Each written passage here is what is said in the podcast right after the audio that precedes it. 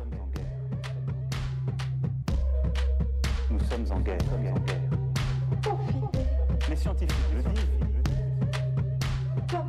La dissémination du virus. Vendredi 3 avril, 18e jour de confinement.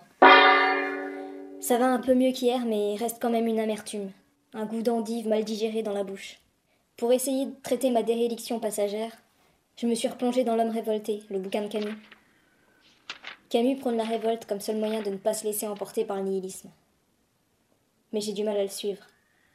Tout le long du livre, il nous démontre que depuis que Dieu est mort, ce qui pouvait tenir un humain à l'intérieur de certaines limites a disparu, que c'est le triomphe du chaos et de l'absurde.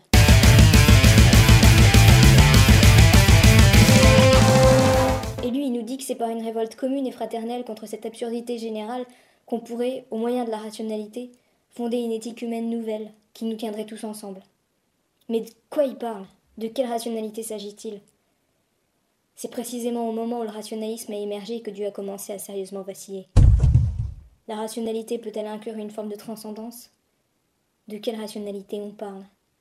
En d'autres termes, dans quelle limite symbolique l'être humain peut-il encore se tenir s'il n'y a plus rien de sacré?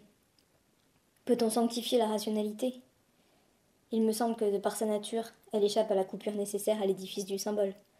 Lorsqu'on veut déterminer ce qui est rationnel, n'est-on pas voué, justement, à ratiociner Ratiociner À se perdre dans les méandres sans fin du raisonnement? Si A alors B peut être Si seulement si, C'est exactement à l'opposé de ce que permet le symbole.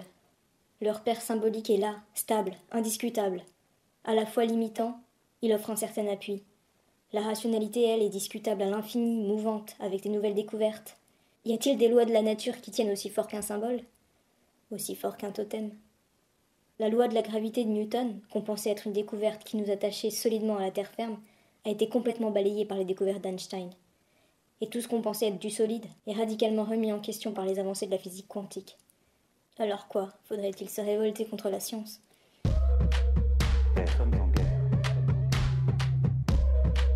Nous sommes en guerre.